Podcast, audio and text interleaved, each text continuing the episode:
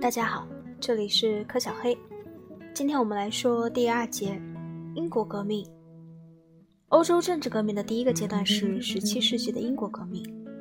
英国这场大变动的根源可以在国会和斯图亚特王朝之间的冲突中找到。这场冲突后来演变成一场公开的内战，内战中国会获胜。斯图亚特王朝之前的都铎王朝普遍受人欢迎，尤其是受中产阶级和士绅们的欢迎。它使敌对的贵族家族受到中央的控制，通过建立国教英国圣公会，切断基督教会与罗马的联系。在这一过程中，分配了原属于天主教会的大片土地和其他财产。他还建立海军和实行获得民主赞民众赞民众赞同的反天主教的外交政策。但是，斯图亚特王朝的第一代国王詹姆斯一世（一六零三至一六二五年）在位，与他的儿子和继承人查理一世。一六二五至一六四九年在位，很快就浪费掉这种信誉。他们企图把英国圣公会的教义和仪式强加给所有的人，从而引起不信奉国教的臣民及清教徒的敌视。企图摆脱国会进行统治，遇到困难。国会控制了国家的资产，他们试图通过出售进出口贸易、国内贸易和许多制造行业的专卖权来绕过这一障碍。这带来很大的收入。引起了资产阶级的反抗。资产阶级要求所有的自由臣民都有自由地经营其行业的继承权。当苏格兰男人举行起义，反对查理将英国圣公会教义强加于他们的企图时，危机降临了。为了获得镇压起义的资金，查理被迫召开国会，而这于一于1640年召开的长期国会，不但不理查理对金钱的需求，反而提出了许多影响深远的要求。他们要求处决国王的首席顾问和彻底改组英国圣公会。查理拒绝服从。一六四二年，在保皇的骑士党和清教徒的元奴党之间爆发了战争战斗。英国几乎有半个世纪没有平静下来，直到一六八八年所谓的光荣革命时为止。那几十年中的一系列激动人心的事件构成了英国革命。英国革命经历过五个阶段，从一六四二至一六四五年的第一个阶段为内战阶段。在这一阶段中，保皇党人被奥利弗·克伦威尔组织的著名的新轮新模范局击溃。在1645至1649年的第二个阶段间，获胜的清教徒分裂为温和派和激进派。类似的情形后来在1792年的法国革命和1917年的俄国革命中也有重演。克伦威尔领导的温和派战胜了约翰·利尔伯恩领导的激进派。当查理一于一六四九年被处死时，克伦威尔当上了被称为“共和政体”的英格兰共和国的首脑。从一六四九至一六六零年三个阶段里，克伦威尔和他的清教徒追随者们极其有效、虔诚地统治英国。这段时间，各种封建权力受到抑制，宗教问题得以解决。克伦威尔死于一六五八年，他之后担任共和政体的护国公的是他的儿子理查，后者是个庸碌无能之辈。国民已对在清教统治清教徒。治下的受限制、简朴的生活感到厌倦，因此斯图亚特王朝得以复辟。结果，从1660年至1688年的第四个阶段称为王政复辟时期。克伦威尔在英国内战当中，奥利弗·克伦威尔的新模范军打败了国王的军队。在1649年处死国王查理一世之后，克伦威尔掌管着短命的英格兰共和国，征服了爱尔兰和苏格兰，并从1653年开始成为护国公，直到1658年去世。复辟的斯图亚特王朝的国王查理二世 （1660 至1685年）在位，和詹姆斯二世 （1685 至1688年）在位没有取消，也无力取消共和国的种种改革。但是他们的确试图恢复个人统治。这一努力加之他们追随法国王室、鼓励天主教，使他们越来越不得人心。最后，詹姆斯二世随着1688年光荣革命的到来被推翻。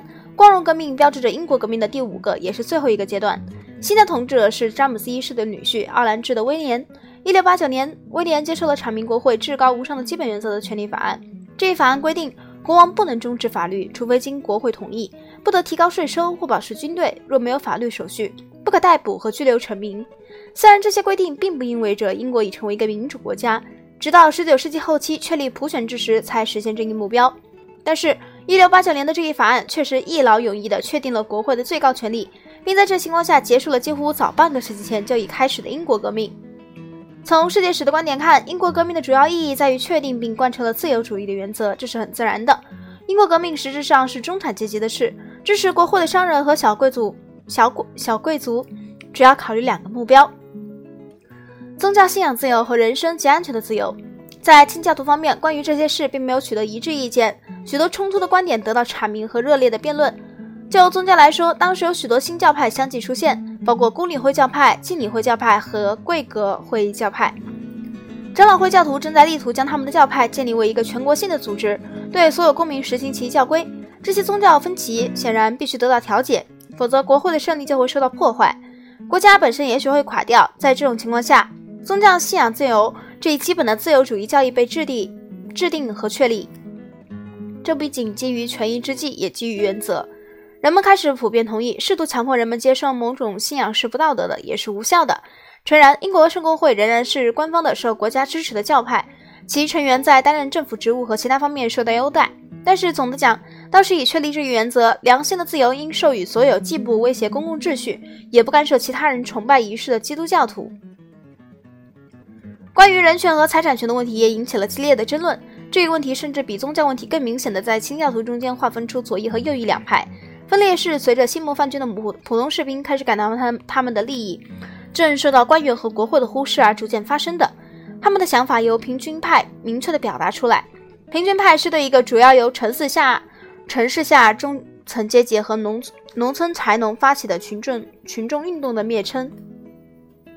的确，下议院为建立共和政体而通过的法规中也包括了平均派的基本原则。就人间而言，人民是所有的公正的权利的起源。下议院议员是由人民选举出来的，代表人民，拥有这个国家中最高的权利。如果国会如此乐于接受人民主权的原则，那么使国会与平均派对立的争端又是什么呢？答案可以在“人民”一词的定义中找到。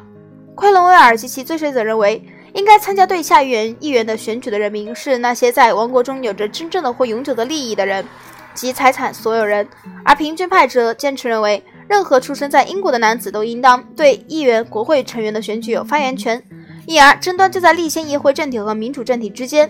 赞成民主政体的人们中的许多人之所以赞成，是因为他们打算利用自己的选票引起社会改革；而克鲁威尔及其追随者因害怕这类改革，则坚决反对平均派。事实上，17世纪在英国进行着两种革命。第一种是小贵族和资产阶级的政治革命。小贵族和资产阶级感兴趣的是赢得在社会上有地位所必须的公民自由和宗教自由。第二种是下中层阶级和柴农的社会革命。下中层阶级和柴农要求完全的宗教平等和政治平等，要求给穷人以丰富的食品，具有小财产所有人所有人阶层的眼光。十七世纪英国的社会革命失败了，就像后来十八世纪法国的社会革命失败一样。在前后两种情况下，领导的领导者都缺乏获取胜利所必须的人数优势、组织和成熟度。他们的时机到十九世纪后期才来临，那时工业革命已培养出大量的有阶级觉悟的城市无产阶级。城市无产阶级又发展起与资产阶级的自由主义截然不同，且反对资产阶级自由主义的自己的思想意识——社会主义。我们下次会讲到第三节启蒙运动。